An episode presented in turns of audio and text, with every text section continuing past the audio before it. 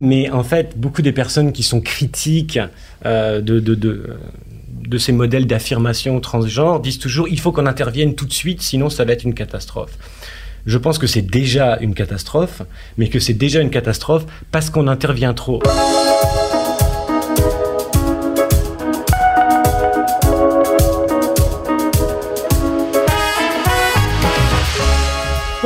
Bienvenue à Contact. Avec nous aujourd'hui, le professeur Samuel Vessière, professeur d'anthropologie médicale à l'Université McGill à Montréal. Euh, sur sa courte biographie, on voit qu'il est aussi fier de dire qu'il est le père de deux enfants forts les choses ont un peu changé depuis. Il faut mettre à jour la bio puisqu'il y a un troisième enfant qui s'est joint à la famille. Mais il dit surtout qu'il est désillusionniste. Je suis curieux. D'abord, bonjour, euh, Samuel Vessière. Bonjour. Euh, désillusionniste, ça fait quoi? Oh, alors là, je pense que ça veut dire essayer de jeter euh, un peu de complexité dans les choses qu'on prend pour acquis. Est-ce que l'on veut vraiment ajouter de la complexité au monde dans lequel on vit, qui me semble absolument complexe? Ou alors peut-être que c'est la bonne idée, c'est de tordre le cou à des, euh, des lieux communs. Le monde est certes très complexe, mais il me semble de moins en moins ouvert à la nuance et au questionnement. Donc c'est peut-être un peu ça que je veux, je veux dire en parlant de, des, illusions. Mais quand on fait le choix, puis je ne veux pas faire ici un arrêt sémantique sur le mot désillusionniste, désillusionniste, euh, quand on fait le choix de l'inscrire dans sa courte présentation, dans sa courte bio, c'est qu'il y a un souci de dire quelque chose aussi.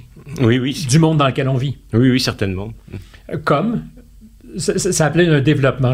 J'entends certainement, mais euh, qu'est-ce qui vous embête, vous? Ben, je, dirais certaines thématiques euh, connexes, euh, de plus en plus polarisées et polarisantes, autour desquelles il est de plus en plus difficile de poser des questions. alors écoutez, moi je vais essayer de simplifier votre angoisse en suggérant de ces matières qui mhm. sont épineuses, parce qu'à micro fermé, avant qu'on ne se rencontre aujourd'hui, euh, on s'était dit, ou vous m'aviez dit, il y a trois sujets qui fâchent absolument et autour desquels il n'y a absolument aucune possibilité de réconciliation.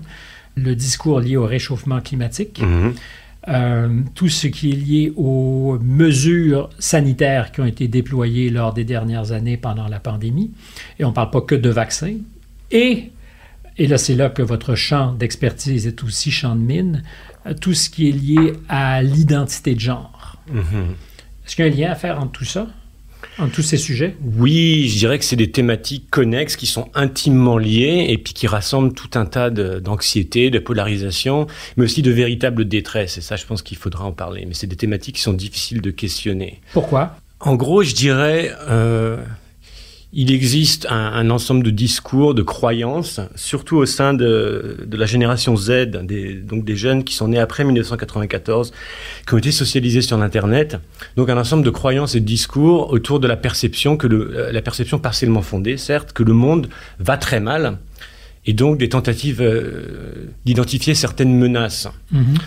Alors, le problème avec l'esprit humain, c'est qu'il n'est pas très doué pour raisonner sur euh, des systèmes complexes euh, avec des multiples facteurs, comme par exemple le réchauffement climatique, l'économie ou l'épidémiologie euh, des virus. Donc on a vite tendance à anthropomorphiser et puis à chercher des coupables. Mhm. et des réponses faciles. Et des réponses faciles. Donc, par exemple, je pourrais prendre comme point d'entrée un moment fascinant, euh, la marche pour la justice climatique qui a rassemblé quelques milliers de jeunes qui manifestaient devant mon université à, à McGill. Au il y avait donc... du passage de Greta Thunberg? Non, non, il y en avait une, cette année, euh, je pense que c'était en septembre. Et puis il y avait un moment que j'ai trouvé vraiment fascinant, donc un groupe de, de jeunes filles euh, masquées euh, qui tenaient une pancarte sur laquelle il était écrit « Brûler le patriarcat, pas la planète ». Et ça, ça illustre pour moi bien la manière dont on a tendance à raisonner sur ces problématiques complexes et d'aller chercher des coupables. Euh, donc pareillement, pour ce qui touche à la pandémie, c'est très très complexe d'essayer de comprendre euh, le comportement émergent d'un nouveau virus. Donc on va on va plutôt avoir tendance à se polariser et puis à chercher des coupables euh, chez les anti-masques, chez les mhm. anti-vax, etc. Et pareillement, et ça je pense qu'on va en parler, il y a beaucoup beaucoup de détresse et de questions chez les jeunes autour de comment être genré, autour des rôles de genre, et on a tendance vite à penser que euh, on, on, est forcé, on est on est opprimé dans des rôles de genre construits au service du patriarcat, par exemple. Alors, nous allons revenir sur ce que vous avez dit de la génération Z, parce que je suis curieux d'un point de vue anthropologique. On a tendance à dire que certaines choses sont sans précédent. Et on le dit souvent que c'est sans précédent. Or, pour le virus, ce n'était pas sans précédent, on en a vécu mhm. d'autres. Mais je me pose une question, si effectivement la socialisation par l'Internet et les réseaux sociaux n'est pas, d'un point de vue anthropologique, sans précédent. Euh, je reviendrai sur les mhm. conclusions, sinon les débuts de conclusion que vous tirez là-dessus. Euh, mais, d'abord, euh, sur la question du contexte général de la crise que nous vivons, est-ce que ça a accéléré une forme de pathologie? C'est-à-dire que les deux ou trois dernières années de, la COVID ont engendré une accélération de ce qui était une disposition pathologique collective. Ouais, c'est difficile de se positionner clairement sur cette question. Euh, je pense qu'on a pas mal de preuves que les nouvelles générations vont dans l'ensemble assez mal, euh, que les taux de détresse euh, sont à la hausse, les troubles de santé mentale. Alors, qu'est-ce qui aurait pu avoir mmh. causé ça? C'est multifactoriel. mais j'aime bien votre question de dire est-ce qu'il y a quelque chose de paradigmatiquement nouveau dans ce qu'on remarque chez la nouvelle génération? Je dirais pas forcément de nouveau, mais peut-être de plus amplifié. Mais les dynamiques de conflit entre les générations, le fait que les jeunes ont besoin de réinventer le monde. Mais c'est pas nouveau, ça. non, ce n'est absolument pas nouveau. Les jeunes des années 60, la génération Hair, euh, était apparemment radicale, différente, euh, en rupture de banc avec tout ce qui l'avait précédé. Et pourtant, elle ne faisait que ce que font toutes les nouvelles générations. Elle s'inventait euh, une grammaire propre à elle. Oui, oui, oui, absolument. Et puis elle, questionnait certains postulats pris pour acquis par leurs aînés qui pouvaient leur paraître un peu oppressants. Donc les jeunes ont toujours tendance à être plus libéraux, entre guillemets, et les générations, les mhm. anciens un peu plus conservateurs. Et ça, c'est universel. Avez-vous été comme ça même quand vous étiez jeune? Oui, absolument. J'étais très rebelle. Je, questionnais tout euh, de manière sans doute un peu pathologique. ça fait probablement de bonnes dispositions pour être professeur aussi. Mhm. Oui, oui, tout à fait. Disons, disons que ça l'était pendant un temps. Maintenant, c'est devenu un peu plus difficile. Oui, on vous êtes dans le collimateur. Euh, alors, je veux revenir à ce changement paradigmatique. Puis je vais faire attention parce que ça peut exclure des fois euh, ces mots qui semblent compliqués. Et quand on parlera euh, de questions liées au genre, à l'identité de genre, je me suis rendu compte qu'il y a tout un appareil, un vocabulaire qui est très intimidant. On a vite l'impression d'être largué. Mais est-ce que je peux me permettre une question personnelle? Hmm. Je vous l'ai posée d'ailleurs quand on s'est vu. Euh, pour préparer cet entretien. Euh, je me suis permis de rentrer dans votre intimité. Je vous ai senti, euh, non pas broyé, mais travaillé parce que vous avez traversé. Je sais que vous ne voulez pas être la victime de quoi que ce soit. vous n'aimez pas probablement même le discours victimaire. Je vous vois déclutir mhm. en écoutant ma question. mais vous vous êtes frotté à des, des forces, disons, vives quand on questionne, et particulièrement sur une mhm. question de genre, euh, il y a un prix personnel à payer. Et je vous promets que ce ne sera pas un entretien qui se passe euh, à la première personne au sens de votre biographie, mais quand même, je pense mhm. que c'est important. Oui. Oui, ben écoutez, euh, hein. oui, je dois vous dire que je, peux confesser un certain degré de nervosité de, de, parler publiquement de, ces problématiques. j'ai essayé de le faire et j'estime ne bah, ne pas avoir réussi, en tout cas. Donc j'ai posé certaines questions qui semblent avoir suscité beaucoup de détresse, beaucoup de colère. Donc moi, ça m'apprend que je n'ai pas été efficace d'un point de vue rhétorique. Je n'ai pas vraiment réussi à faciliter les, conversations, à, jeter la nuance euh, de la, manière dont je l'aurais souhaité. Vous en assumez la responsabilité ou est-ce seulement possible que de se parler respectueusement quand on aborde ces enjeux? Moi, je fais le pari où j'ai craint plutôt que c'est très difficile. Non, c'est clairement très très difficile de se parler respectueusement. Euh, sur ces problématiques, on en a parlé, euh, donc euh, le climat, la pandémie, euh, le genre, c'est vraiment très difficile, mais simplement, j'estime qu'en tant qu'intellectuel, il faut aussi que je m'adapte à mon audience, il faut aussi que mhm. j'essaie de comprendre d'où ils viennent pour pouvoir réussir à parler, et puis il faut sans doute que je sois ouvert à me confronter au réel aussi, à apprendre quelque chose et à vos billets, parce qu'on en a mes propres billets, absolument. Mais ce que je conçois très bien, c'est que c'est terrorisant que de prendre la parole. Je vous vois, puis c'est pas un reproche. Je le suis un peu nerveux. Si on mm. est transparent avec ceux qui nous écoutent, euh, ceux peut-être qui nous regardent, j'ai l'impression qu'il y a un risque tout le temps. Et un risque qu'on peut pas mesurer en amont. Euh, un risque à ce que la réception de ce qu'on va dire, de ce qu'on va aborder aujourd'hui, peut non seulement être fâcheuse, mais euh, se transformer en, en un prétexte de procès, Mhm, a posteriori. mhm. Ouais, ouais. Vous l'avez vécu? Oui, je l'ai absolument vécu. En fait, ce que j'ai compris, c'est que en étudiant ces problématiques, donc ces croyances partagées qui sont très alarmistes, très très pessimistes, même je pourrais dire misérabilistes, hein, donc sur cette question que le monde va très mal, que la planète brûle et que c'est la faute du patriarcat. En fait, ce que je me suis rendu compte, c'est que en questionnant, Est-ce que c'est le point commun, et je m'excuse de vous avoir interrompu là-dessus, mais est-ce que, parce que vous êtes revenu sur la question du patriarcat deux ou trois fois, est-ce que c'est le point commun, euh, parce que je peux imaginer qu'on se préoccupe de l'état de la planète sans pour autant penser que c'est l'histoire du patriarcat non plus.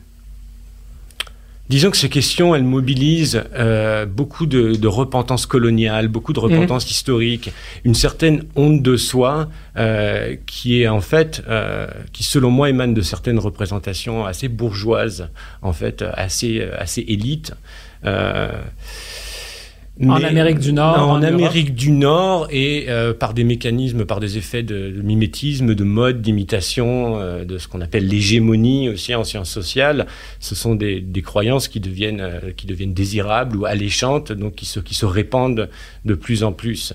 Mais bref, Des effets de mode Oui, tout à fait, des effets de mode, mais des effets de mode, mais en même temps des effets de mode qui sont ancrés sur et qui d'apporter une explication à une détresse véritable. Et en fait, c'est ça que j'ai compris, c'est que quand on questionne ces choses-là, ça suscite beaucoup de colère parce que les gens ont l'impression qu'on nie leur souffrance. La détresse. Qu'on nie leur détresse et leur souffrance. Or, cette souffrance est véritable.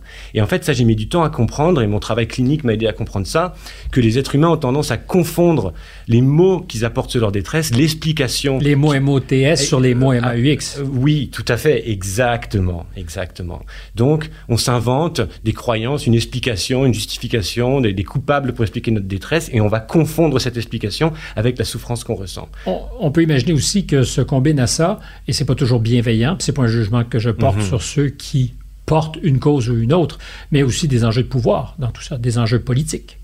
Ça existe, c'est-à-dire qu'il y a euh, dans l'organisation du discours, euh, à toutes les époques, des tentations de pouvoir. Oui, mais là, j'ai l'impression qu'il y a quelque chose, encore une fois, de pas nouveau, mais un processus qui a été accéléré, un processus vers ce que je nommerais de peut-être d'excès de mauvaise démocratisation. Parce que Qu'est-ce que ça vous quand on essaie de, ok, quand on essaie de poser des questions difficiles et puis qu'on se rend compte qu'on peut plus rien dire, que ça fâche tout le monde, on peut avoir tendance à penser qu'il existe un complot, qu'il y a de la censure, que ce sont les institutions et le gouvernement qui nous laissent pas parler. Or, moi, j'ai l'impression que c'est le contraire. Effectivement, au Canada, notre gouvernement fédéral, beaucoup de nos institutions, notamment les institutions académiques, ont adopté ce discours qui, on pourrait le nommer même de, de woke, donc un discours alarmiste, un peu misérabiliste, mais ils le font parce que c'est ce que le peuple demande. Donc généralement, Ils répondent à quelque chose. ils répondent. Ils ne sont pas l'avant-garde du peuple dans ce pas, ils ne sont pas l'avant-garde. Je, je ne pense pas. Ouais. Donc, il n'y a pas un complot pour imposer à tous, puis je fais très attention avec les mots, et je ris de nous en ce moment quand je parle de complot, euh, mais il n'y a donc pas un, un désir de précéder le peuple ou la collectivité avec cet agenda que vous dites woke. Oui, absolument, absolument. Donc en fait, quand on parle de censure, j'ai l'impression qu'on parle surtout de censure vers le bas. Donc on a peur des dommages réputationnels, des dommages à notre réputation qui pourraient certes nous mener à, à perdre notre emploi, mais c'est parce que on a peur des commentaires sur les réseaux sociaux, on a peur de réactions euh, de foule, de réactions de la meute, plus que de la réaction de nos supérieurs. Je reviens à la réaction de la meute, c'est le choix de mots, euh, puis ça se peut que la meute chasse en bande. Euh, Tout à fait. Vous vous êtes frotté à la meute. Parce Absolument. que les universités en produisent. Oui, oui, absolument. Disons qu'elles produisent de plus en plus une mentalité de masse qui m'effraie, qui m'effraie énormément. Je le vois dans votre regard. Encore une fois, c'est pas, je, je veux pas euh, vous faire victime de quoi que ce soit. Je suis certain que vous êtes capable d'assumer. Euh, D'autant qu'il y a un devoir, probablement comme intellectuel, d'aller au bout de ce qu'on croit, quitte à se tromper. Oui. Mais vous avez été terrifié par moment? Oui, oui, clairement. Ben, j'ai été terrifié. Oui, j'ai fait face à des, à des- des manifestants, euh, à des, à des pétitions, euh, à des techniques un, un petit peu plus sournoises de, de guérilla par Internet. euh, Pour s'attaquer à votre crédibilité. euh, Oui, oui, ou alors, à, personne ou, aussi. alors à ma, ou alors à ma personne morale, oui, et ça, évidemment, ça, ça- ça a tendance à déraper très vite euh, sur, sur les réseaux sociaux. Et je pense encore une fois, pour essayer de répondre à votre question, est-ce qu'il y a quelque chose de nouveau? Eh bien, c'est vraiment les réseaux sociaux qui amènent quelque chose, qui amènent, je pense, une accélération de nos pires pulsions, de nos, de nos pires instincts. Et euh, je me suis penché beaucoup sur ces questions et j'ai l'impression que quand on est sur l'Internet, on a tendance à raisonner comme une meute. L'Internet est un peu souvent comme une meute en furie. Et maintenant que même les recherches se conduisent de plus en plus sur l'Internet, il y a quelque chose avec la, vitesse de partage de l'information et puis la, tendance aux, émotions négatives, par exemple, à se propager beaucoup plus vite sur l'Internet, qui fait que on va très vite euh, être aux prises ben, de cette meute en furie. Est-ce que vous êtes vous pardonnerez le, le, mot un peu banal, mais inquiet pour vos jeunes garçons forts. Euh, je reviens à la description que vous faites de, de vous quand vous vous présentez dans le monde. Il y avait des illusionnistes, père à l'époque de deux garçons forts, il y a un mm. troisième enfant qui s'est récemment joint. Euh, avez-vous un peu peur pour eux? Oui, je pense qu'en tant que parent, euh, on, est, on est toujours soucieux du bien-être de nos enfants. Voyez... je, je serais peut-être presque un peu rassuré maintenant, en 2023, euh, parce que j'ai l'impression que les discours chez les jeunes changent.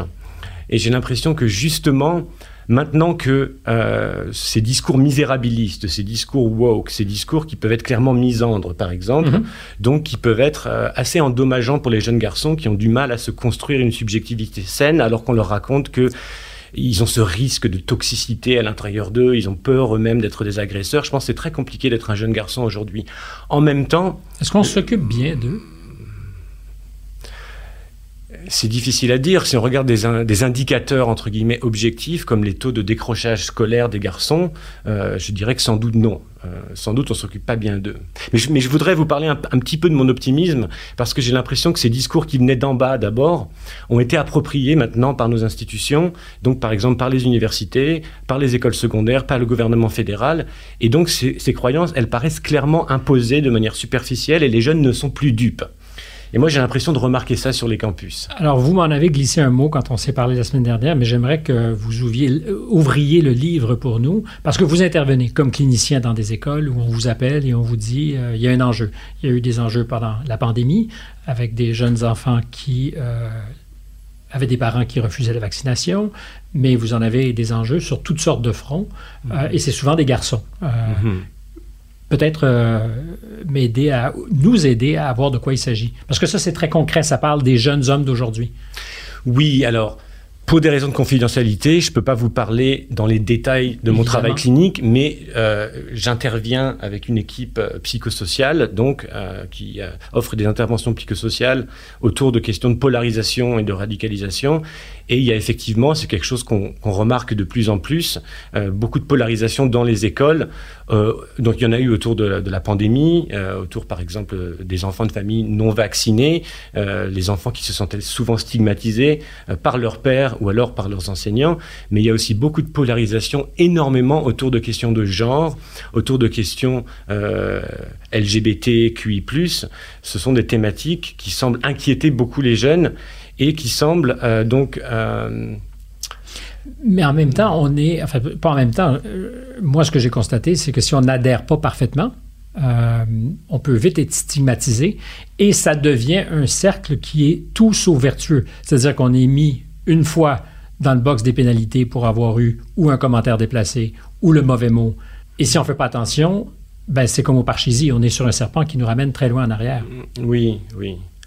Bah, disons que les idéaux égalitaires de nos sociétés sont compliqués à mettre en place, ils sont même compliqués à imaginer, donc ça nous a mis du temps euh, à apprendre à, à, être plus inclusif, ce qui a été un grand progrès, euh, par exemple pour les droits des, des, des, personnes avec des orientations sexuelles euh, différentes.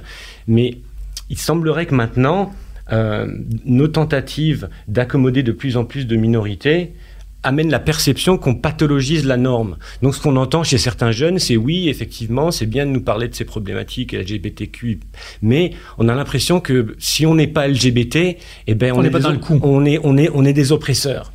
Donc il y a certains jeunes qui disent ça. Et on remarque même, notamment dans beaucoup de communautés issues de l'immigration, euh, dont les familles ont des valeurs un peu plus différentes, euh, autour de rôles de genre un peu mieux balisés, un peu plus traditionnels, ces gens-là peuvent percevoir le discours très inclusif comme une menace. Et donc, donc les, jeunes se chicanent beaucoup entre eux autour de ces questions-là, et beaucoup d'institutions ont tendance à avoir une, tolérance zéro. Euh, donc, zéro. Oui, ben, la tolérance zéro, euh, c'est l'idée. Euh, ça vient des mouvements anti-intimidation, l'idée qu'on a une tolérance zéro à l'intimidation, mais... Il faut encore définir ce qui Mais comme vous le savez, il y a le seuil de ce qui est considéré une intimidation, le seuil de ce qui est considéré une violence, le seuil de ce qui est considéré être un trauma, a été considérablement libéralisé, on pourrait le dire comme ça. Il y, a, vraiment une extension du domaine de la violence, du trauma et tout ça. Donc maintenant, même des mots, même des questions peuvent être perçus euh, comme une violence. Il y a un silence parce que je me dis que c'est le, le point de départ de toute transaction, c'est la capacité de pouvoir poser des questions, quitte à ce mhm. qu'elles soient fâcheuses et qu'on nous dise non, cette question, j'ai pas envie d'y répondre. Or, aujourd'hui, on s'abstient souvent, parce qu'on ne veut pas s'exposer à ce qu'elle soit fâcheuse. La question. Mais ce qui est dommage, c'est que quand les intellectuels publics, quand les académiciens, quand les enseignants euh, s'abstiennent de poser ces questions, en fait, les questions, elles sont encore posées, mais elles vont avoir tendance à être posées dans, des espaces qui sont beaucoup plus marginalisés, qui sont beaucoup plus marginaux et qui sont beaucoup plus polarisés.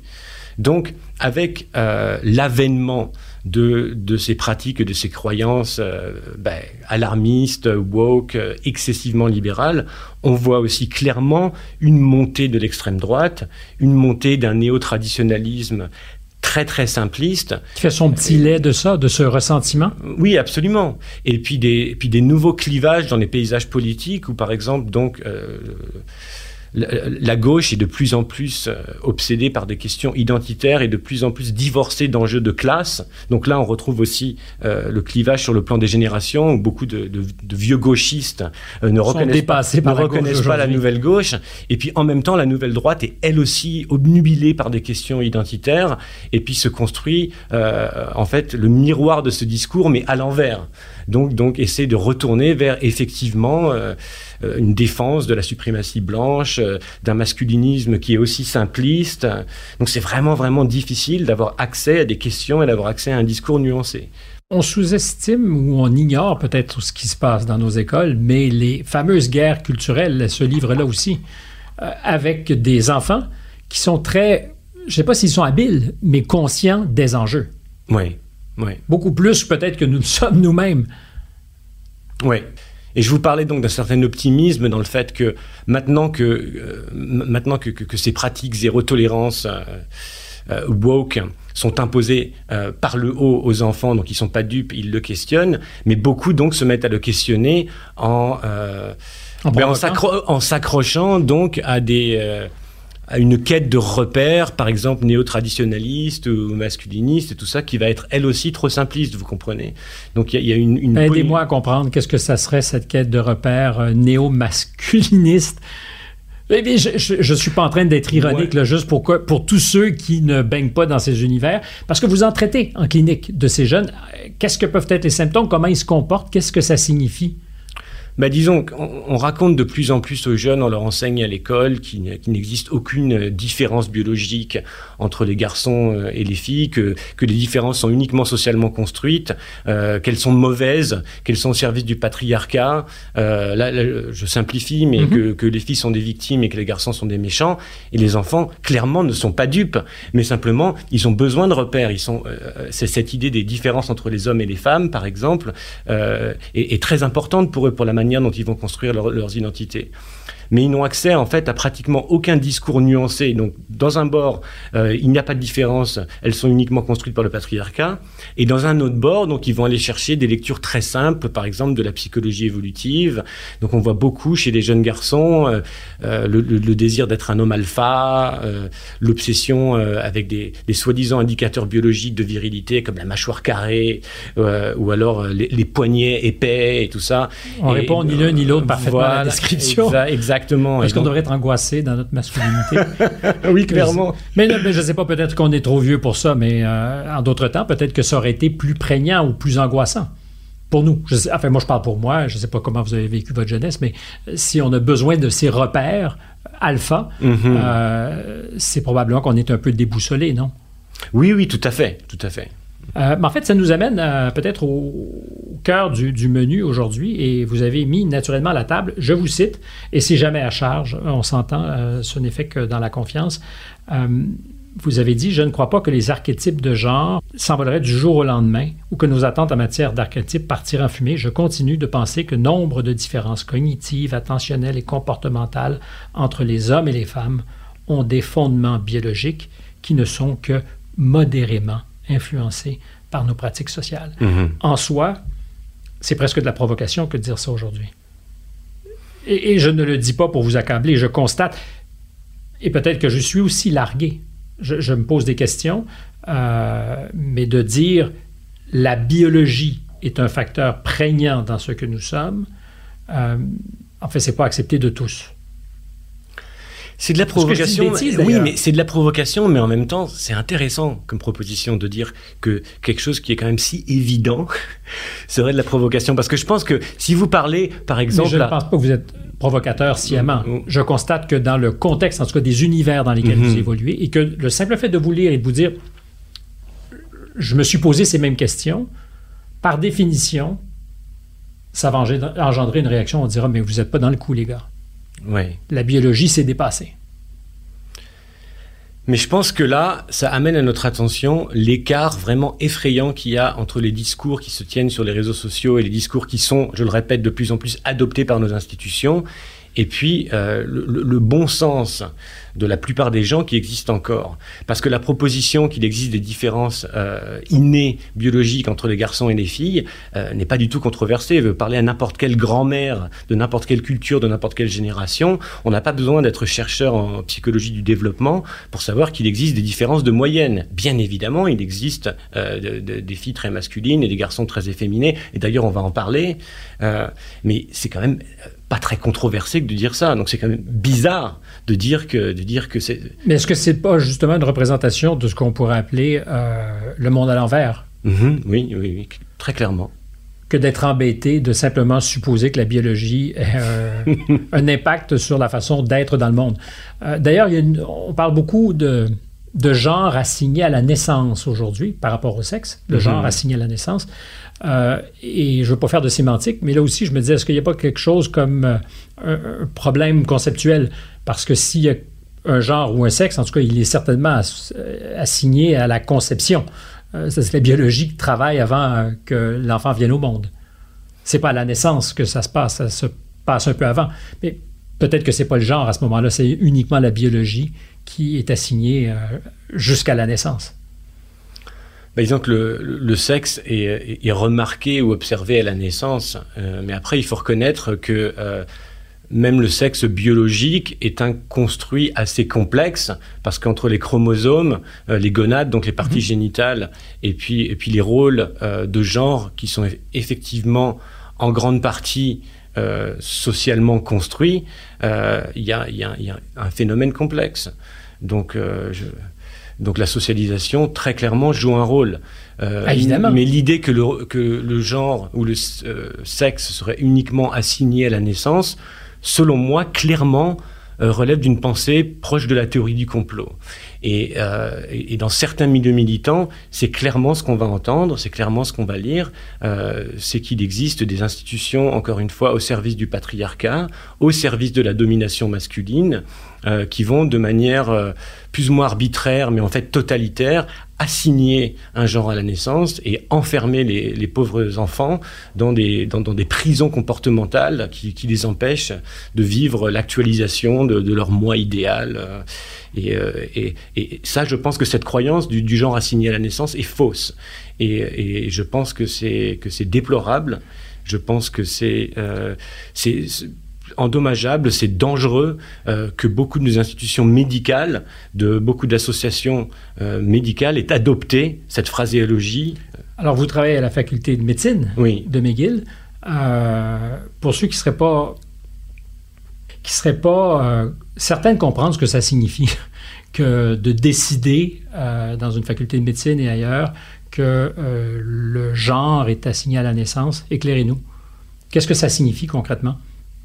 Comme postulat quand on, quand on le reconnaît? Concrètement, ça signifie que nos institutions euh, s'adaptent à et, se plient euh, à, certaines croyances euh, partagé au sein de beaucoup de jeunes dans la génération Z, par exemple, mais je ne pense pas, je ne peux, je ne peux pas parler au nom de la totalité de, des profs, des enseignants, chercheurs, cliniciens à McGill, euh, mais j'ai encore une fois pas l'impression que beaucoup de gens sont dupes. Mm. Euh, je pense que c'est une concession, c'est dans le zeitgeist, c'est dans l'air du temps. Euh, mais vous êtes évidemment d'accord, comme je le suis aussi, que le genre, effectivement, euh, peut, pour certains, ne pas correspondre au sexe biologique. Oui. Euh, ah, ou est-ce que je suis en train de dire quelque chose qui est hérétique à vos oreilles? Je pense que très clairement, euh, c'est une vérité indubitable euh, que pour pas mal d'individus, les injonctions sociales de devoir être masculin ou féminin dans une manière socialement déterminée peut être perçu comme, euh, comme difficile. Mhm. Donc il peut y avoir un, problème de concordance, euh, que, que c'est difficile, je l'entends. Euh, il y a aussi très clairement des... Disons que je pourrais vous parler par exemple du, du profil de ce qu'on appelait les transsexuels avant, quelque chose qui était qui était bien, bien connu, bien étudié cliniquement, et qui était reconnu dans plusieurs cultures. il y a effectivement des jeunes, des gens dont dès la petite enfance des gens qui ont vraiment du mal à s'identifier euh, avec le genre social, par exemple des, petits garçons très efféminés euh, qui, souhaitent devenir des filles. Ça, ça, mhm. ça, ça, a toujours existé, effectivement. Inversement des filles qui souhaitaient devenir garçons? Ça a sans doute toujours existé, mais euh, anthropologiquement, il y a moins de catégories formelles. Par exemple, il y, a, pas mal de cultures, même des cultures traditionnelles, comme en Inde, aux Philippines, en Thaïlande, des cultures un peu plus modernes comme au Brésil, où il y avait une catégorie sociale pour les hommes très efféminés qui pouvaient devenir des femmes. Euh, donc au Brésil, on les appelle les, travestis, mhm. mais ce sont, des, ce, sont, des hommes très efféminés, euh, qui sont très souvent homosexuels, qui sont reconnus socialement comme des femmes. Euh, les, les baklas aux Philippines aussi sont, sont, reconnus comme des femmes depuis très longtemps. il n'y a pas, à ma connaissance, à part bien sûr des, exemples historiques comme euh, l'écrivaine George Sand par exemple, de, femmes qui se faisaient passer pour des hommes, qui étaient sans doute lesbiennes, euh, je, ne connais pas de catégorie euh, culturelle, sociale, formelle qui, reconnaît les, donc les hommes transgenres, c'est-à-dire des femmes qui s'identifient comme des hommes jusqu'à aujourd'hui. Maintenant, aujourd'hui, effectivement, il y, a, il y, a, de plus en plus d'hommes transgenres, c'est-à-dire, pour expliquer pour l'audience encore, parce que c'est assez compliqué, donc euh, des personnes qui sont biologiquement des femmes, qui sont nées femmes, mais qui deviennent socialement des hommes, qui veulent... Transgenres. Qui veulent devenir des hommes transgenres, oui. Euh, historiquement, il y a euh, cette infime minorité statistique de gens qui venaient au monde avec une biologie, donc à certains, on parlait, d'hermaphrodites qui étaient à la frontière euh, génitalement de l'homme et de la femme. D'ailleurs, le mot n'existe plus, on l'utilise plus, on parle plus d'hermaphrodite, je pense qu'on parle d'intersexe. Oui, alors intersexe est un construit très complexe et j'ai envie de dire aussi généreux parce que on accorde généralement la présence de 1% de variance intersexe dans la population générale. Mais dans ce 1%, on va mettre des personnes qui effectivement sont nées avec des parties génitales très ambiguës, euh, certaines très très rares anomalies sur le plan des, chromosomes. On peut avoir par exemple une personne avec euh, un sexe masculin et des chromosomes féminins, c'est très rare. Mais, on, peut aussi parler de, oui, de personnes qui sont nées avec un, un micro-pénis très petit ou avec un très gros clitoris.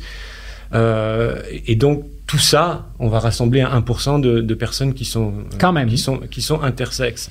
Mais, c'était très tabou à une époque. On n'en parlait pas, la médecine n'en parlait pas. Et socialement, ça devait être très dur pour ces individus oui, absolument. Et je non reconnus. et je pense que c'est un grand progrès de reconnaître que ces personnes existent, qu'elles ont le droit d'exister, et que si effectivement elles ont du mal à s'accorder dans les, dans les catégories de genre euh, très binaires, eh bien, eh bien pourquoi pas euh, qu'elles puissent s'exprimer. Euh, mais dans les perspectives biologiques ou biologisantes, par exemple, chez, il y a certaines, ce sont des hypothèses, mais chez euh, les, hommes transsexuels qui devenaient des femmes, des hommes très efféminés, euh, il y avait dans certains cas sans doute un problème de sous-androgénisation euh, in, utero, donc peut-être un, petit peu moins de, testostérone qui aurait pu structurer le cerveau de ces personnes de manière un peu plus, entre guillemets, féminine. Ce qui fait que si on est un, petit garçon très efféminés, qui plus est exclusivement attirés par les hommes, par des hommes cisgenres, c'est-à-dire pas par des hommes homosexuels, eh bien, on peut comprendre que ce soit beaucoup plus avantageux socialement de vivre comme une femme. Euh, et c'était d'ailleurs des cas de, jeunes comme ça, encore une fois, surtout des garçons, qui étaient, euh, qui étaient suivis euh, cliniquement pour, pour des transitions de genre. Qu'est-ce qui fait que c'est si explosif, ces conversations? J'ai l'impression qu'on marche sur des œufs. Moi, le premier, parce que je me sens profane, pas toujours suffisamment expert. je questionne mes billets quand je pose des questions. je reviens toujours pour parler en bon québécois, à ce qui me semble être mon gros bon sens. Euh, mais on finit par questionner son gros bon sens et à se dire peut-être que je suis vraiment euh, à côté de la coche, je ne comprends pas. Euh, or, mes instincts me disent, ça ne peut pas être si divisif et ce l'est. Oui, ça l'est, mais encore une fois, je pense que c'est parce qu'on touche à une souffrance véritable, une souffrance immense. Et quand on pose des questions, eh ben c'est comme si on niait la souffrance de, ces personnes. Et en fait, les questions qui sont les plus difficiles à poser aujourd'hui sont des questions épidémiologiques pour essayer de comprendre ce qui se passe. Parce que donc vous posez la question de ce qu'il y a un phénomène épidémiologique. Ben, d'abord dans l'épidémiologie de euh, ce qu'on appelait avant la dysphorie de genre. Maintenant, euh, dans, le, dans les mentalités militantes, il faudrait plus parler de dysphorie de genre parce que ce serait pathologisant, alors que donc dans les discours militants, ce ne serait pas une maladie. Et, certes, il y a, peut-être un progrès là. Mais en fait, je, vous parlais des profils euh, autrefois bien compris de ce qu'on appelait les transsexuels, qui étaient surtout des hommes à la naissance. Et en fait, depuis le début des années 2010, il y a eu comme un, un renversement statistique, statistique épidémiologique, où c'est de plus en plus de, de jeunes filles biologiques euh, qui, euh, autour de l'adolescence, euh, rapportent beaucoup de détresse envers leur genre et puis veulent devenir des hommes ou rapportent, rapportent qu'elles sont non binaires. Donc il y a deux choses qui ont changé. La première, c'est que on a l'impression que les premiers signes apparaissent à l'adolescence plutôt que dans la petite enfance. Et on, a l'impression que ces problématiques touchent plus les filles que les garçons. Donc là, il y a vraiment un gros, gros changement. Et ça, euh, il s'est avéré être euh, très difficile de, poser des questions épidémiologiques sur ce phénomène. Euh, les chercheurs qui s'y sont penchés, comme par exemple Lisa. Lisa Littman ou alors le professeur Ken Zucker, eh bien, on, fait face à... Ils ont été mis en échec rudement. Je sais que pour Mme Littman, ça n'a pas été simple. Ça n'a pas été simple. Parce qu'elle a présenté une hypothèse qui avait été revue corrigée par des pairs, oui. Euh, et où elle disait il y a peut-être en ce moment un phénomène d'épidémie, c'est-à-dire mhm. que des jeunes hommes et femmes, euh, par-delà leur réelle aspiration, sont aspirés par une volonté de quoi? Se conformer de, de je, fais attention aux mots. Est-ce que c'est, on a parlé d'effet de mode au départ, mhm. mais quand on parle d'épidémie, c'est donc dire qu'on attrape quelque chose. Mais ben, disons, le professeur Littman euh, a essayé d'étudier euh, un phénomène qu'on observait de plus en plus cliniquement. Donc, on avait l'impression que c'était surtout des jeunes filles et surtout à l'adolescence qui se déclaraient être transgenres. Donc, euh, elle a proposé l'hypothèse de ce qu'elle appelle en anglais le rapid onset gender dysphoria, mm-hmm. donc la dysphorie de genre à déclenchement rapide. Et euh, elle a essayé euh, de, poser des questions sur certains euh, facteurs démographiques, notamment sur... Elle, semblait remarquer la présence de, certains clusters, donc par exemple des phénomènes où une fille dans une classe ou dans un groupe d'amis se déclarait transgenre, et puis après d'autres de ses amis se déclaraient aussi transgenres. Donc elle s'est interrogée sur le rôle des, des réseaux sociaux, et elle a commencé à s'interroger aussi sur le rôle d'autres comorbidités psychiatriques d'autres troubles, par exemple comme les troubles du spectre de l'autisme ou alors euh, des traumas que les jeunes auraient pu avoir vécu. Donc voilà, euh, Lisa Littman partait du postulat qu'il y avait une détresse véritable, que les jeunes essayaient de construire du sens autour de cette détresse et que l'hypothèse euh, des jeunes eux-mêmes que la détresse était causée par la dysphorie de genre n'était peut-être pas toujours fondée. fondée. Voilà. Euh, et donc, euh, son papier euh, s'est avéré être très très controversé. Et dans les milieux militants maintenant, on a tendance à dire que le, phénomène de, de, la dysphorie de genre à déclenchement rapide n'existe pas. Donc, il n'y a rien de socialement construit ou aucune pression sociale n'agirait sur ceux qui choisissent aujourd'hui de s'engager, par exemple, dans un processus de transition. Parce que la clé, c'est évidemment ce dont on parlera. Je, pense qu'il faut, il faut écouter euh, et, reconnaître euh, certains, des, certains des propos donc, du camp un petit peu plus militant. Ce qu'on a reproché au professeur Littman, c'est de se baser exclusivement sur le rapport de parents d'enfants transgenres. Donc, euh, ce sont des parents qui, dans l'étude, la plupart ont vraiment sincèrement essayé d'accommoder leurs enfants. Ils ont écouté les directives des cliniciens qui leur conseillaient de donner un nouveau pronom, d'un nouveau mode vestimentaire. Et puis, ces parents rapportaient tous que la détresse de leurs enfants, en fait, euh, grandissait, qu'il y avait encore des problèmes. Mais euh, clairement, là, scientifiquement et épidémiologiquement, il reste une question. Ce serait quand même important d'avoir plus de données basées sur ce que les jeunes eux-mêmes racontent. Et ça, pour l'instant, il n'y a pratiquement rien dans la littérature scientifique. Donc, ce que disent les militants, c'est que en fait, ces jeunes euh, ont toujours ressenti de la dysphorie de genre. Simplement, ils avaient peur d'en parler parce que socialement, c'était pas. On accepté. donc libérer la parole. Libérer la parole. Et ça, c'est ce que j'appelle la perspective réaliste, la perspective euh, réaliste naïve, selon laquelle ces problématiques ont toujours existé. Donc, il n'y a dans pas. Dans des proportions qu'on sous-estimait alors. Voilà, il n'y a pas d'explosion de dysphorie de genre. C'est juste que maintenant, finalement, on peut en parler.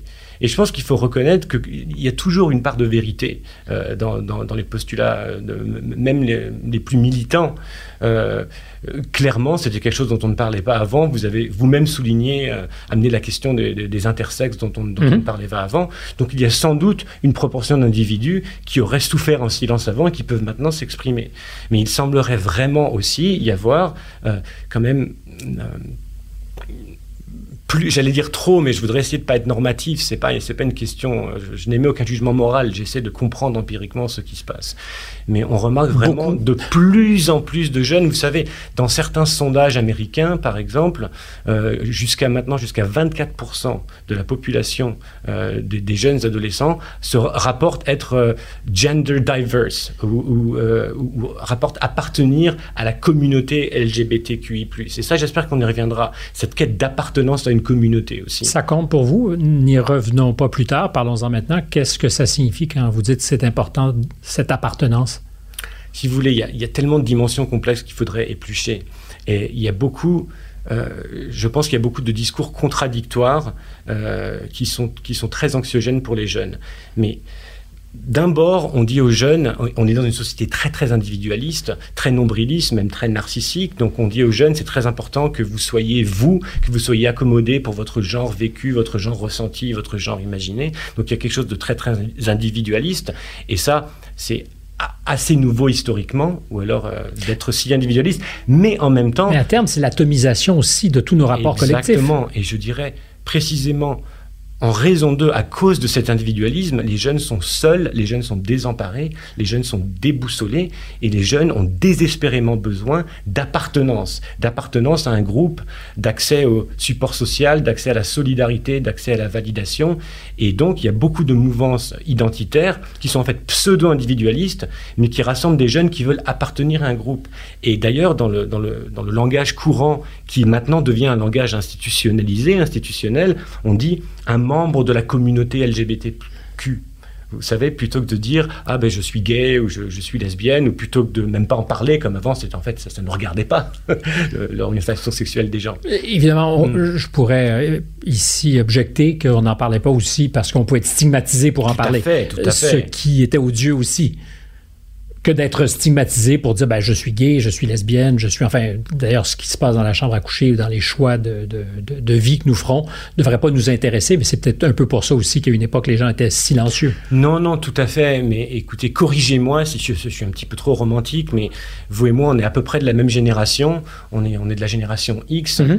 Et corrigez-moi, mais j'ai l'impression que quand on était jeune dans les années 80 et dans les années 90, euh, en tout cas dans, dans, dans, les milieux urbains, éduqués et tout ça, c'était absolument pas un problème d'être euh, gay ou lesbienne.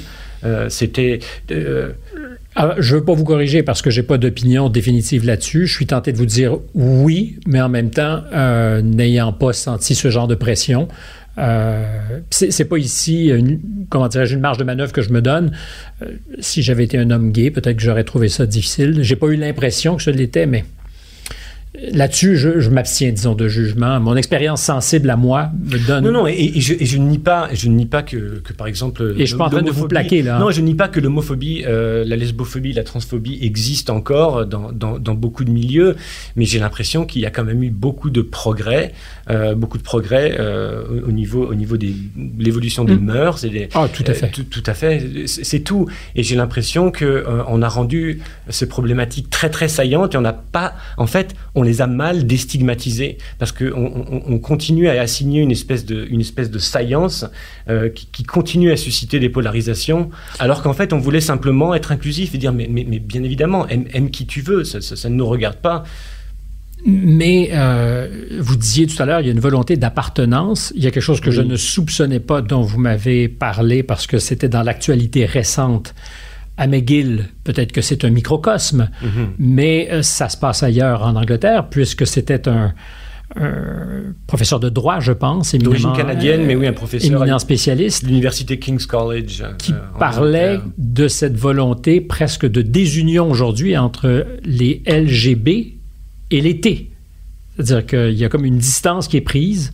Euh, pourquoi oui, alors on ne peut pas parler de désunion de manière généralisée, euh, mais euh, ce, juriste donc parlait d'une véritable désunion qui existe en Angleterre. Il existe en Angleterre un mouvement LGB, euh, donc lesbienne, gay, bisexuel, qui, qui, prétend ne, ne pas s'intéresser aux problématiques transgenres, ou qui prétend que les problématiques sont autres. Donc il n'y a pas d'intersectionnalité. Oui, oui, oui, tout à fait. Pour employer euh, ces mots complexes que je disais, hmm. auxquels je suis un peu ignorant ou en face desquels je suis ignorant. Mais c'est ça, c'est l'enjeu de l'intersectionnalité. Dans ce cas-ci, serait euh, serait oui, et donc je, ne suis pas juriste, donc c'est une dimension du sujet que, que, je connais moins bien, mais de ce que j'ai l'impression de comprendre, euh, maintenant que euh, l'acrostiche LGBTQI+ grandit et, euh, et, accommode de plus en plus d'identités de genre qui, selon les revendications militantes transgenres, n'ont plus rien à voir avec l'orientation sexuelle, mais simplement avec l'identité ressentie de la personne. Certains, certaines personnes gays et lesbiennes se demandent si, se demandent en fait ce qu'ils auraient en commun. Mhm. parce que, euh, parce que les, les, mouvements euh, donc, donc, gays et lesbiens donc, luttaient pour les droits de reconnaissance de personnes euh, autour de l'orientation sexuelle.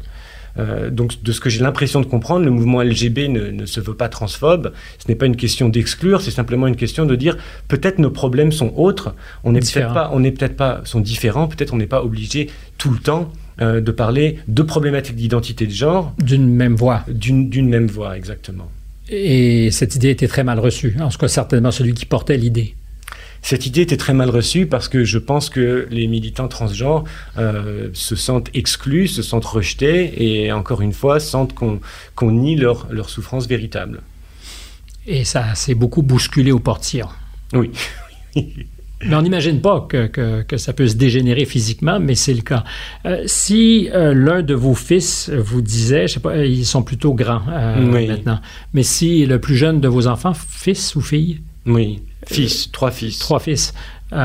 si dans dix ans, ce petit bébé vous annonçait qu'il n'est pas à l'aise dans son corps et veut amorcer une transition pour devenir une femme ou une jeune fille, euh, seriez-vous D'abord, déjà, si mes, deux grands euh, ados me disaient ça dans dix ans, euh, je leur dirais bah, écoute, fais ce que tu veux, c'est ta vie, tu es, tu es libre. j'essaierai de leur poser des questions, j'essaierai de comprendre pourquoi, j'essaierai de leur demander s'il y a quelque chose que j'ai manqué, en fait, quelque chose que j'avais pas compris, quelque chose que j'avais négligé.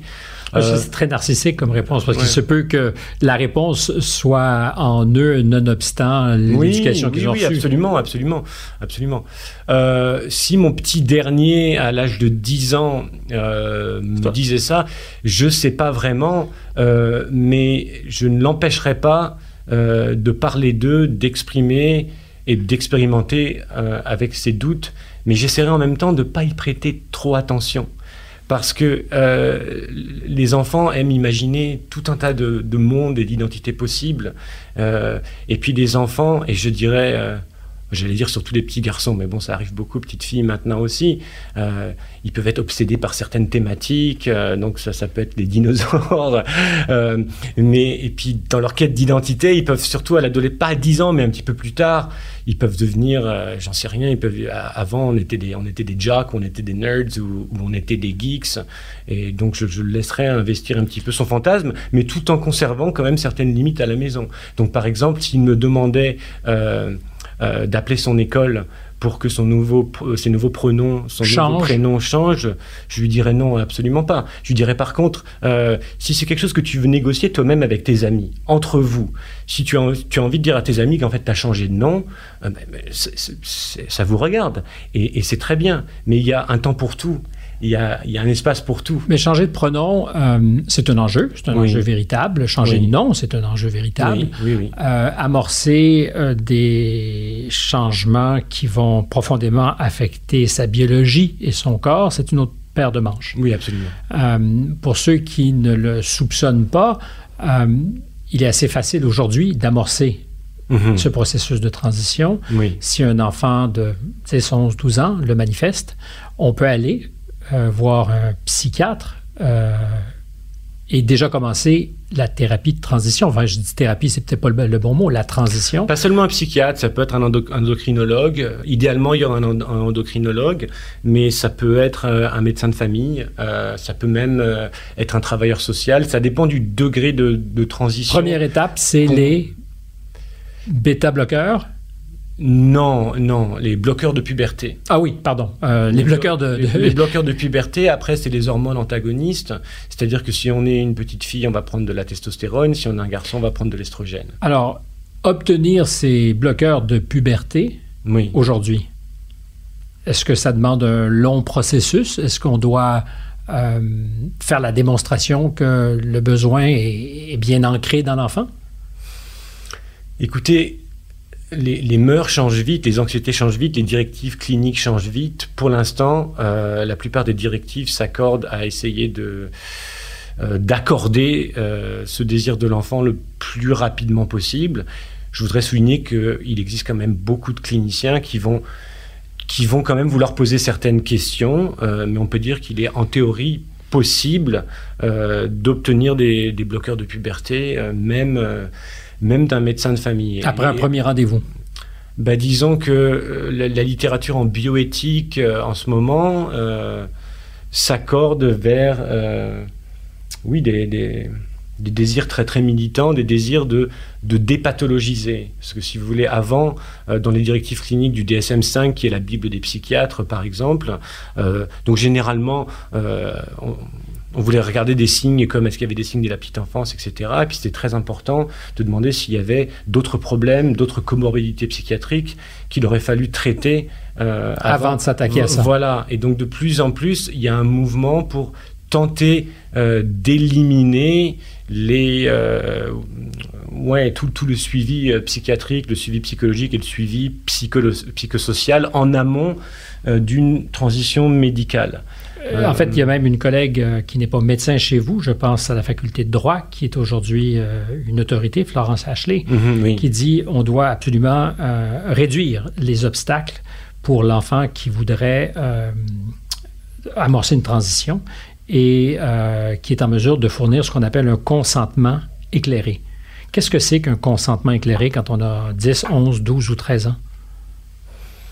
Je ne sais pas. Bah, certaines certains cliniciens, euh, éthiciens, juristes d'une autre époque euh, vous diraient que. Est-ce qu'on est en zone qu'on n'est pas sûr que les enfants puissent donner un consentement éclairé, qui présupposerait que la personne euh, comprend, est en pleine conscience des, conséquences possibles de, son action. Je vous ai un peu interrompu parce que avant d'écouter toute la réponse et d'aller au bout du cheminement, euh, est-ce qu'on serait exactement là où on veut pas être, c'est-à-dire en territoire très miné où avancer, reculer peut nous faire perdre euh, euh, Peut-être, mais je dirais allons-y. Maintenant, au point où on en est dans la conversation, allons-y. Non, parce que clairement, ce sont des enjeux très délicats. Oui. oui. Et il n'y a pas de vérité établie non plus parce qu'on est dans, je dirais pas que c'est un terrain incognita, mais c'est des territoires qui n'ont pas à cette échelle, était beaucoup exploré dans l'histoire de l'humanité. Est-ce que je me trompe? Non, vous ne vous trompez pas du tout. Donc, quand on parlait au départ d'un changement paradigmatique, C'est de ça qu'on parle. Disons une accélération exponentielle euh, de processus qui étaient déjà enclenchés. Euh, donc c'est pas complètement radicalement nouveau. Alors euh, revenons à un enfant qui manifeste son désir de, transitionner. Mm-hmm. à 11 ans, 12 ans. Je reviens toujours à ça, mais ça peut être à 13 ans. Mais en fait, l'idée de prendre des bloqueurs de puberté, c'est d'agir le plus rapidement possible. Souvent un peu dans si, on accorde euh, à Lisa Littman une part de vérité dans l'hypothèse du, nouveau profil à déclenchement rapide, c'est souvent un peu plus tard. C'est souvent entre 13 et 15 ans, mais, mais ça peut arriver 10 euh, à 11 ans. OK, donc cette idée euh, que, que, je comprends, c'est-à-dire qu'un enfant pourrait être en mesure, dit-on, de, de, fournir un consentement éclairé. Pour plein d'autres choses, euh, on ne permet pas hein, ce genre de consentement éclairé. On dit les parents doivent euh, être de l'équation. On ne donne pas de permis de conduire. Vous me direz, c'est pas la même chose. À 10 ans, c'est difficile même de rejoindre peut-être les pédales. Mais enfin, euh, on ne permet pas à un enfant de conduire avant un adolescent 16 ans. Il y a plein de... le, consentement sexuel aussi. il y a des balises claires. En vertu de quoi, aujourd'hui, le consentement éclairé sur des affaires qui sont aussi engageantes dans la vie pourrait être admissible chez un enfant d'11 ans, 12 ans ou 13 ans ou 14 ans, pour encore une fois quelque chose d'aussi conséquent. Oui, alors en vertu de quoi euh, Ça me fait sourire parce que on ne sait absolument pas.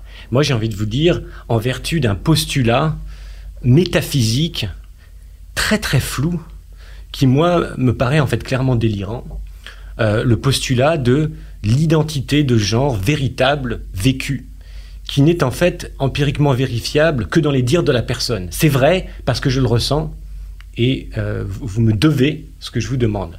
Donc, euh, moi, je voudrais poser la question autrement. Euh, effectivement, on n'accorde généralement pas aux enfants la possibilité de donner un consentement éclairé sur tout un tas de choses, notamment dans la sexualité, mais on n'accorde surtout pas aux enfants, ni même à la plupart des adultes, l'autorité clinique de savoir exactement la cause véritable de leur détresse.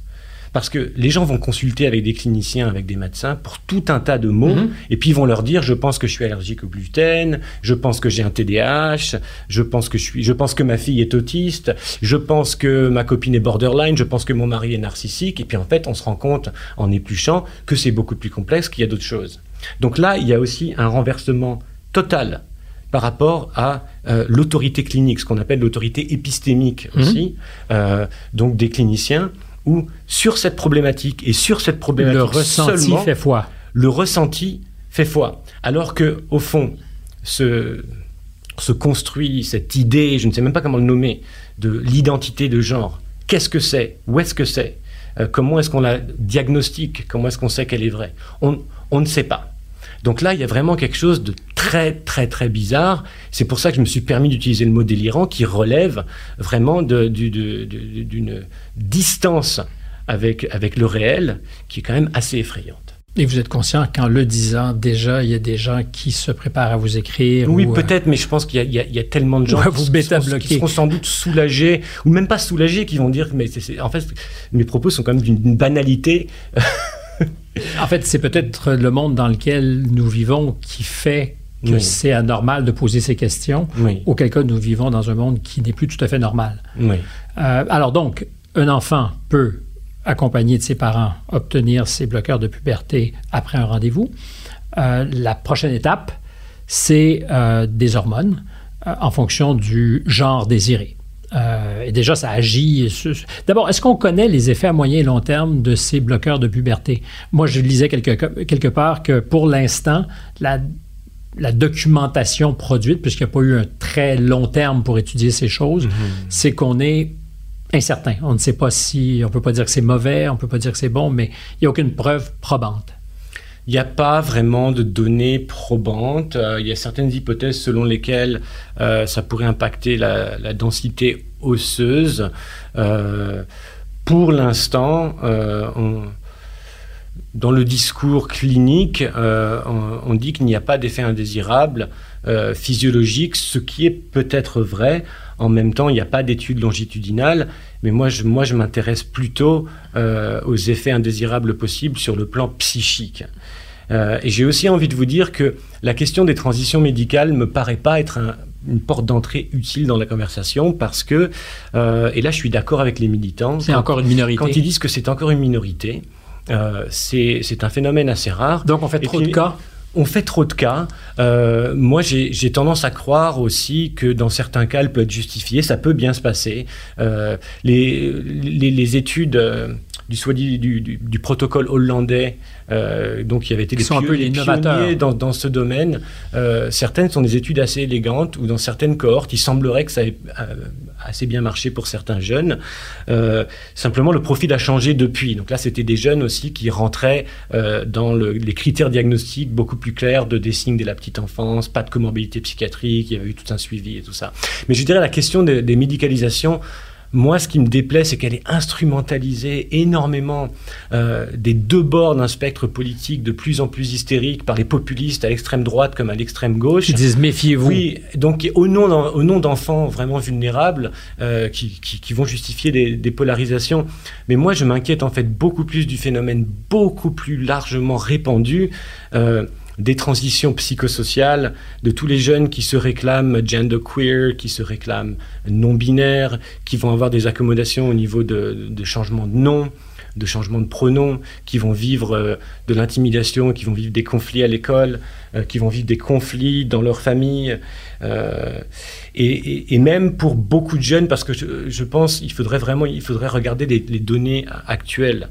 Mais j'ai l'impression que beaucoup de jeunes qui prennent des bloqueurs de puberté ne vont pas forcément aller jusqu'aux hormones antagonistes et ne vont vraiment pas forcément aller jusqu'à la chirurgie, même si ça arrive.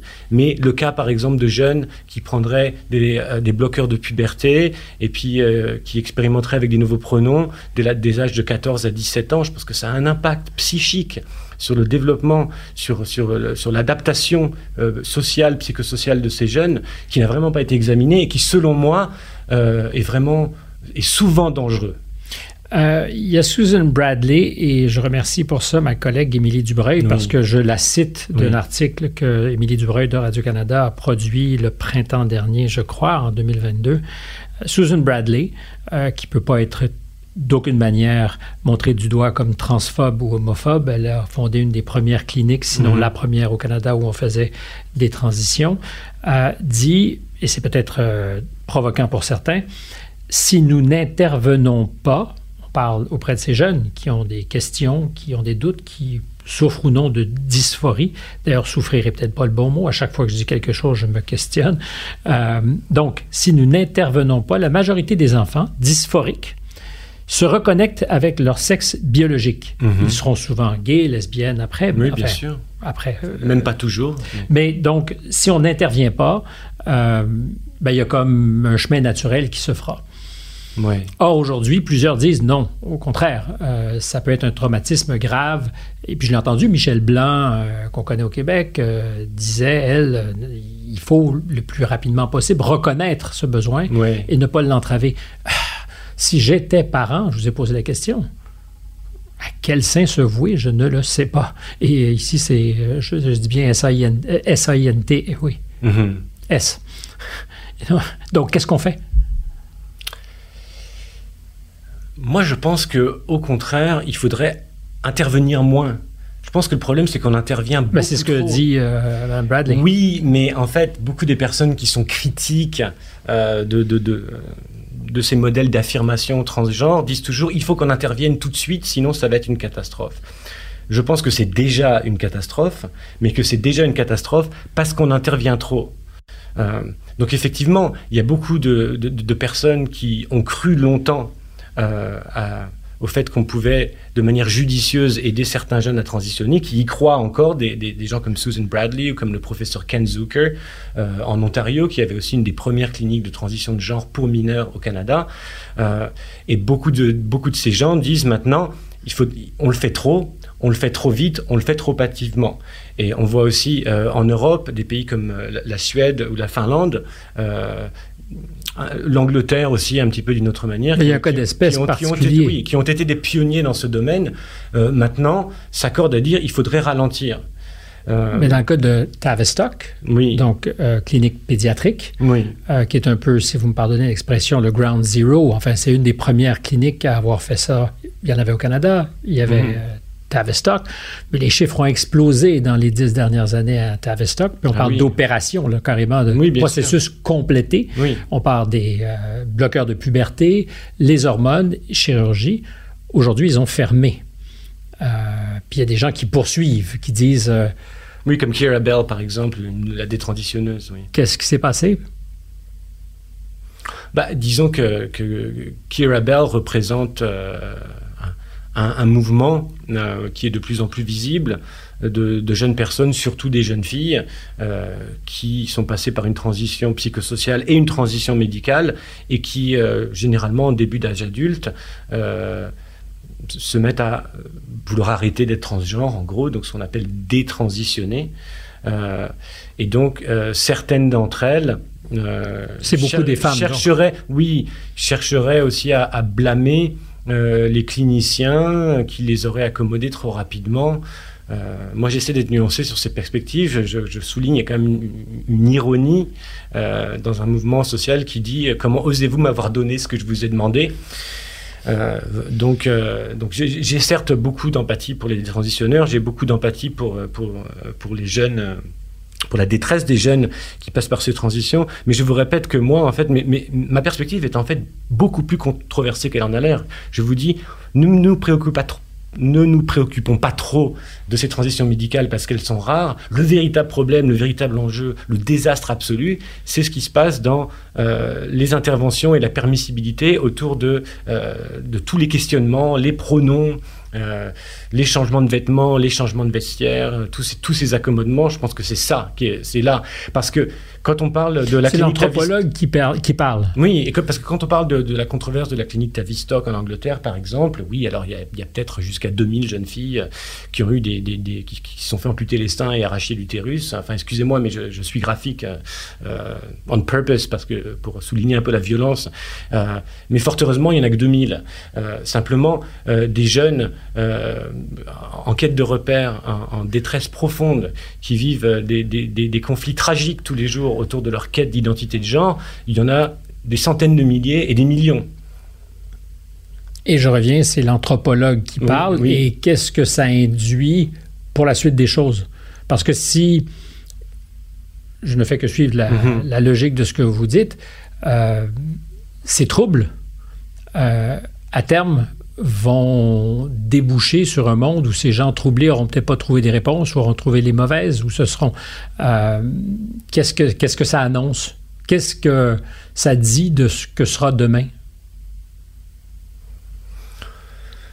On peut imaginer que dans beaucoup de cas, euh, beaucoup de ces jeunes euh, vont rebondir, vont s'en sortir, ils vont apprendre de, leur expérience dans leur processus de maturation. dans un très grand nombre d'autres cas, je pense qu'on remarque déjà beaucoup de jeunes qui sont très piètrement adaptés aux contraintes de la vie de tous les jours, euh, notamment aux contraintes sociales, où, euh, il faut aussi s'adapter aux, autres, par exemple. Et puis, on rentre dans un, problème d'une société, je dis ça sans jugement moral, mais d'une société très, très narcissique, où, en fait, tout le monde doit accommoder tout le monde, surtout au niveau d'une fragilité perçue et ça devient, ça devient complètement ingérable. Donc, euh, euh, donc oui, donc je pense que je pense qu'on va avoir de plus en plus une, grande partie d'une génération de jeunes qui sont euh, très très mal adaptés au, au, milieu du travail, mais aussi au, milieu très très très important psychiquement, au milieu, très très mal adaptés à avoir des, des relations des relations amoureuses, des relations sociales qui seraient, qui seraient gratifiantes, qui seraient respectueuses. Euh, euh, encore une fois, je ne veux pas personnifier, je ne veux pas que vous me parliez qu'à la première personne, mais il reste que vous êtes clinicien. Euh, vous êtes professeur à l'université, vous vous intéressez à ce que ça peut avoir comme impact à moyen et long terme, mais tous les jours, vous fréquentez ces jeunes. Vous en fréquentez certains. Oui, alors, alors c'est important de souligner que euh, le chapeau de clinicien est celui que je porte avec le plus d'insécurité parce que ma reconversion clinique euh, s'est faite sur le tard. Donc je me prononce euh, avec moins d'autorité en tant que clinicien que qu'en tant qu'anthropologue et je ne travaille pas je ne travaille pas en clinique avec des personnes des personnes en, transition de genre.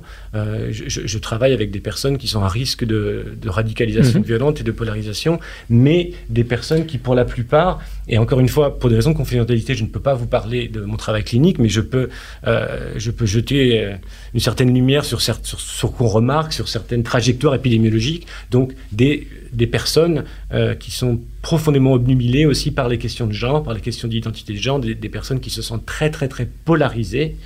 Euh, par, par, tous ces discours transgenres et par, et par la perception qu'il y aurait euh, un, effondrement euh, des, des, repères sociaux traditionnels autour de comment être un garçon, comment être une fille. Et ça, et ça, on remarque que ça préoccupe énormément les jeunes, ça préoccupe beaucoup les jeunes, même ceux qui ne sont pas donc en dynamique de questionnement ou transition. Mais ma question donc était très personnelle et ne dépendait pas de votre degré de confiance en votre pratique clinique. Oui, oui. Euh, vous souffrez en les entendant, ces histoires, parce que je ne serais pas insensible, je ne saurais pas être insensible au spectacle et au discours de ces gens-là, de ces enfants-là. Euh, bah, je, ressens effectivement une, grande détresse autour de ces questions. Euh, en tant que clinicien, il faut toujours qu'on travaille sur ce que les psychanalystes appelaient notre propre contre-transfert. Qu'est-ce que nous, on va projeter sur ces questions-là? Hmm. Qu'est-ce que ça vient réveiller? Qu'est-ce que ça vient chercher chez nous? Euh, Et moi, euh, je, dirais que je me suis penché sur ces questions euh, en tant que chercheur et puis après en tant que clinicien parce que je suis un homme, parce que je suis père de famille, parce que je suis éducateur aussi. je prends mon rôle d'éducateur, mon rôle d'enseignant, mon rôle de pédagogue aussi très à cœur. Et, cette détresse-là, je l'ai remarqué chez mes étudiants à l'université McGill depuis, depuis un bout de temps déjà. Il y a peut-être une conclusion à ça, puis c'est, j'ai l'impression, l'anthropologue, mais aussi le citoyen qui, parle. Euh, puis il y a un lien en fait avec ce que vous avez dit plus tôt sur le délitement, sur l'incapacité euh, à, vivre l'expérience sociale collective, où on nous met tous dans notre petite individualité, mm-hmm. mais aussi tous en compétition féroce les uns avec les autres pour briller. Euh, je vous cite lorsqu'on évoque la fameuse controverse sur l'inégalité salariale en disant que les hommes gagnent un peu plus que les femmes en moyenne, on omet souvent de préciser que les hommes travaillent plus par choix alors que beaucoup de femmes éduquées choisissent de travailler à temps partiel pour être plus proches de leurs enfants. Quand ces données sont mentionnées, c'est surtout pour nous rappeler que les femmes continuent d'être opprimées dans des rôles domestiques. Ce qui m'attriste dans le débat, et qu'on ne critique presque jamais les présupposés effroyablement individualistes et matérialistes de cette culture qui présente la moindre exception à l'individualisme carriériste et consumériste comme une oppression. Mm-hmm. Je trouve que c'est là que la, boucle est bouclée. Euh, on est dressé pour devenir non plus des citoyens, mais des, euh, des consommateurs. Puis je ne parle pas nécessairement de, ce qu'on peut acheter euh, à l'épicerie ou ailleurs, mais à se définir euh, presque par opposition aux autres dans euh, l'infinie capacité qu'on a à se façonner nous-mêmes individuellement. Oui. Et c'est l'aubaine. C'est l'aubaine pour le marché. parce qu'on ne parle effectivement plus de rapport de classe, on ne parle plus du tout de, du pire des asservissements peut-être, qui est celui d'être déclassé parce qu'on ne gagne pas bien sa vie, parce qu'on ou qu'on fait des choix différents. Oui, oui. Ça, c'est quelque chose qui m'attriste énormément dans la difficulté de parler, par exemple, des différences entre les hommes et les femmes. Et ça, c'est tellement amplement documenté qu'en moyenne, les femmes ont une capacité d'empathie, de prise de perspective, de compréhension des autres, mais aussi d'intérêt pour les autres, qui est en moyenne un peu supérieure à celle des hommes, euh, qui, dans, dans, le cas extrême, euh, vont avoir tendance à être un petit peu plus, euh, un petit peu plus autistiques. Et, et, ça, en fait, c'est une grande force des femmes. Et là-dessus, en fait, j'accepte le postulat des féministes d'autres générations qui euh, qui, sans chercher à castrer les hommes, les invitaient aussi à être un peu plus empathiques, les invitaient par exemple à, travailler moins, à passer plus de temps avec leur famille, à passer plus de temps, les tâches domestiques aussi, plus de temps avec leurs enfants. Ça, ça me semblait être vraiment très très éclairé. Mais maintenant, quand on, souligne ces différences moyennes entre les hommes et les femmes, et puis maintenant on a tellement de données, par exemple, sur les, résultats scolaires, sur le décrochage scolaire des garçons, euh, on, on, voit qu'en fait tellement de sphères professionnelles se féminisent, en fait les femmes ont tellement de succès dans tellement de domaines, et tant mieux, euh, et tant mieux.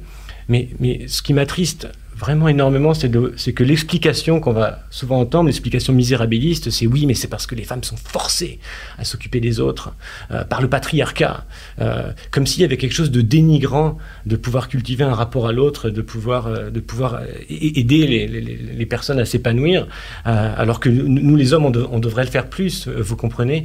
Et effectivement, comme vous venez de le souligner, l'injonction est toujours, si on n'est pas un individu atomisé, narcissique, qui ne pense qu'à soi, eh bien, on a perdu et on est une victime. C'est, ça me semble être aberrant. La vie comme champ de bataille, où on est tous en compétition tout le temps. Ouais. Et donc culpabilisant pour une femme qui choisit d'avoir des enfants parce que c'est autant de temps à ne pas cultiver sa carrière. Effectivement, d'un point de vue euh, de l'avantage compétitif, euh, une femme ne gagne pas à se retirer ou à se mettre en retrait du, du milieu du travail. Oui, oui, oui. Donc il y a vraiment un chamboulement autour, des peurs énormes autour de ce que ça veut dire être un homme et une femme. Et c'est dommage qu'on n'ait pas eu le temps de parler de la détresse véritable de ces jeunes filles qui, à, la puberté, euh, euh, sous l'emprise des réseaux sociaux, euh, trouvent ça sincèrement insupportable d'être un être sexué, euh, ne, ne, veulent pas devenir des femmes, parce que je pense que c'est ça qu'on voit aussi. Parce qu'on a parlé un peu de la détresse des garçons, et c'est bien, mais là, quand je vous parlais de ce nouveau profil épidémiologique de jeunes filles qui, à l'adolescence, déclarent être transgenres, qui veulent, certaines veulent se faire amputer les seins, veulent se faire enlever l'utérus, elles ne veulent pas être des femmes, parce que, et, et ça, c'est épouvantable, et je pense qu'il faudrait, il faudrait essayer de comprendre ce qui se passe, pourquoi mais c'est le bonheur de ce que nous faisons aujourd'hui. Il n'y a jamais de fin tant et aussi longtemps qu'on ne dit pas c'est fini. Donc, euh, parlons-en de, de, ces, de ces jeunes filles qui sont angoissées à l'idée d'être des femmes. Mais moi, je vais encore une fois accepter euh, certains postulats féministes euh, et, militants, notamment parler du risque d'agression sexuelle ou alors du, du, du poids du regard sexué qui est porté sur, mhm. le, sur, le, corps des jeunes femmes. Évidemment. Et j'ai l'impression que dans, le, dans l'espace public, dans euh, de, des réseaux sociaux, euh, qui, qui, qui j'insiste encore, l'Internet est, est, une meute en furie.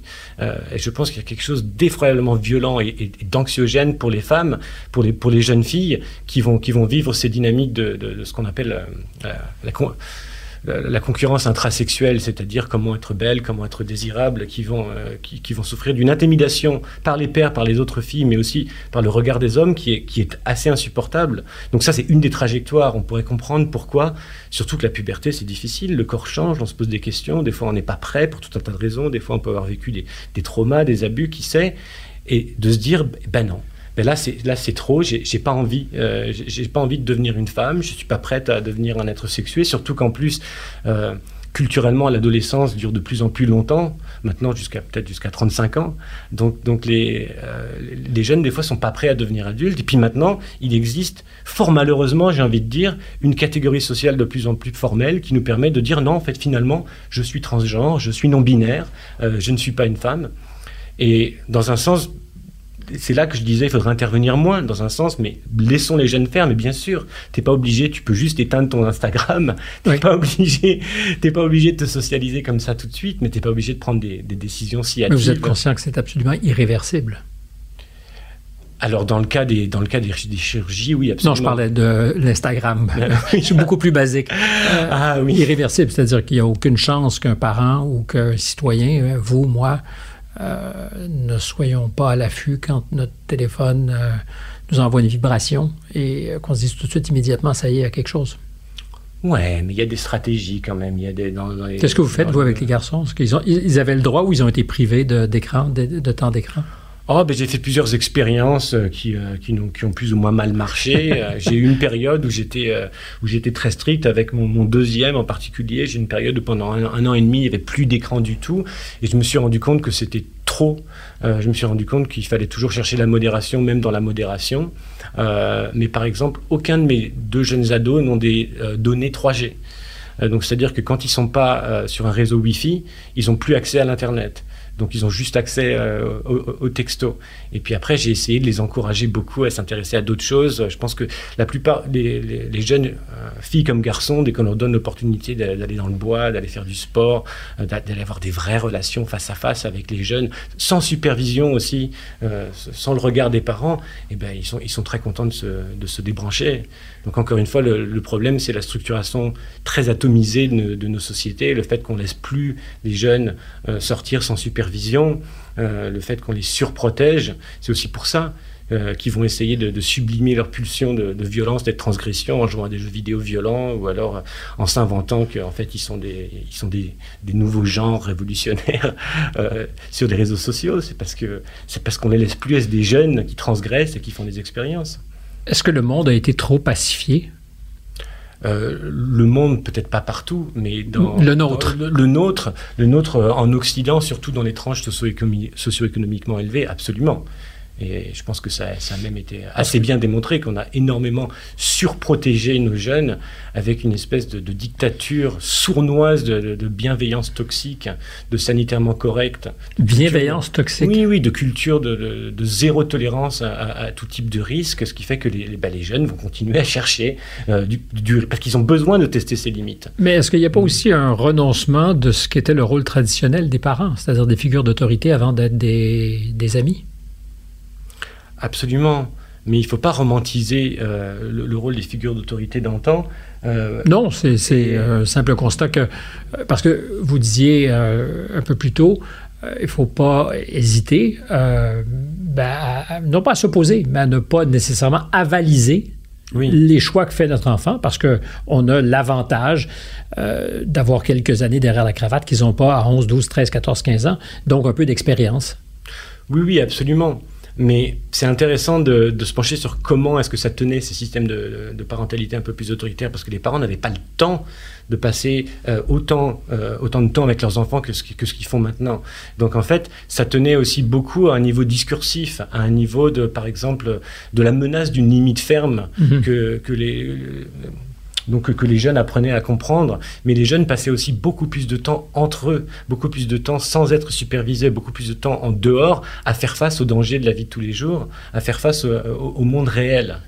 Euh, et, donc, donc les, les, styles, les styles de parents en anglais, il y a le mot authoritative, autoritatif, qui mhm. est entre, entre permissif et autoritaire. Et c'est plutôt là qu'on veut être. On ne veut pas être trop autoritaire parce que là, c'est trop fragile. L'enfant a toujours besoin du parent pour se réguler, mais il faut, il faut aussi savoir lâcher. Et maintenant, on est dans un sens trop permissif, euh, donc on les laisse faire à peu près tout ce qu'ils veulent, mais on va régler tous leurs problèmes pour eux.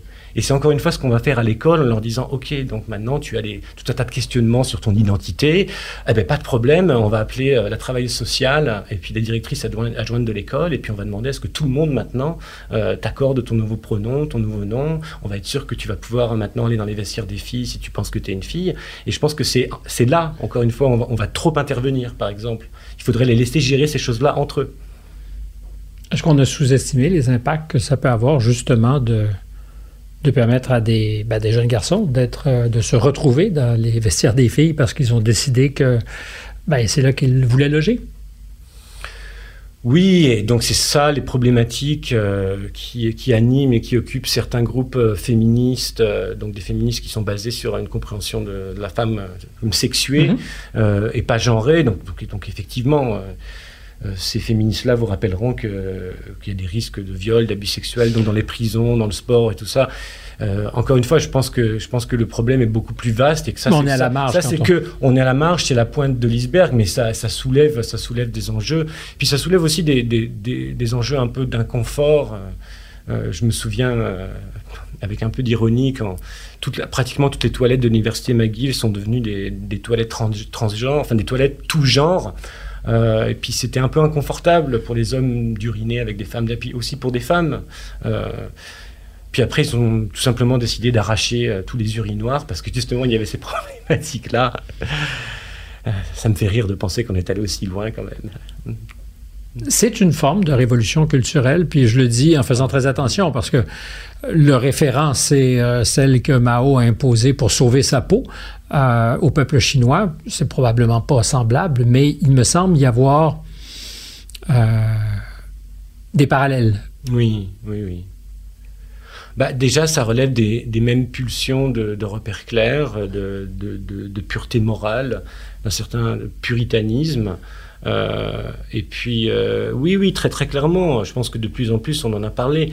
Maintenant que euh, ces idéologies qui, venaient d'en bas des jeunes sont adoptées par nos institutions. Il y a de plus en plus de programmes qui ressemblent à des programmes de redressement idéologique.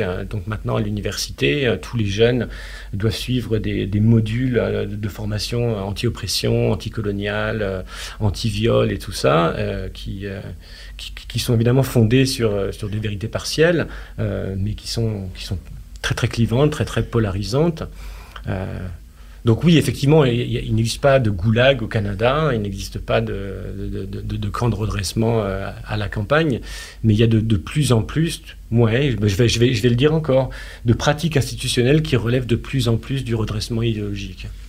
Mais on va se laisser sur une note qui est peut-être plus souriante, puisque vous disiez, alors évidemment, peut-être que pour certains qui nous auront écoutés, c'est pas une note souriante, euh, mais euh, les choses semblent changer. Les, jeunes particulièrement ne sont pas dupes peut-être de la manœuvre.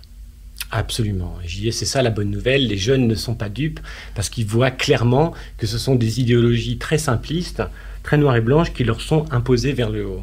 Moi, les systèmes totalitaires, les systèmes de violence sociale qui me font le plus peur, c'est ceux où la violence euh, s'opère de bas, du bas vers le haut. Pour vous donner des exemples, euh, dans, une, dictature très claire comme la dictature de Pinochet au Chili, par exemple, euh, j'ai l'impression que les gens collaboraient beaucoup entre eux, ils critiquaient tout bas le régime, mhm. ils y trouvaient une certaine solidarité.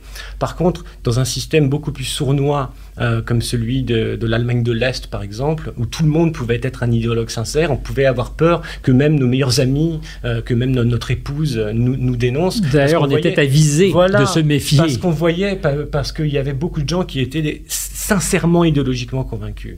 Et moi, je, remarque que dans notre société, euh, dans la génération un petit peu plus vieille de la génération Z, donc, ceux, donc les jeunes qui sont maintenant au début de trentaine, beaucoup, euh, euh, il y a beaucoup, beaucoup d'idéologues sincères qui ont adopté des positions de pouvoir relatives au sein de certaines institutions, qui ont, et même du gouvernement fédéral. Euh, mais ceux-là, en fait, ce sont devenus des, nouveaux dictateurs à la Pinochet, et donc le, peuple lui-même ne sera pas dupe, les nouvelles générations ne seront pas dupes, et ils vont trouver une certaine solidarité, un certain plaisir dans la transgression. Euh, de, ces nouveaux dictats. Et pour moi, c'est ça la bonne nouvelle, c'est que de plus en plus, on est, on sorti euh, de l'Allemagne de l'Est et on, s'en va plus vers, voilà, vers le, le Chili de Pinochet. Je ne sais pas si c'est une bonne nouvelle, mais en tout cas, on peut se dire soyons transgressifs. Peut-on se laisser là-dessus? Soyons, transgressifs. Peut-être que nous l'avons été abondamment aujourd'hui et qu'on s'en remettra pas, mais ça a été un vrai plaisir. Un grand plaisir. Vraiment. Euh, à vous. Et puis, merci pour. Euh, je ne sais pas si on doit parler de, courage, mais en tout cas, certainement, oui, d'avoir partagé avec nous ce que vous pensiez.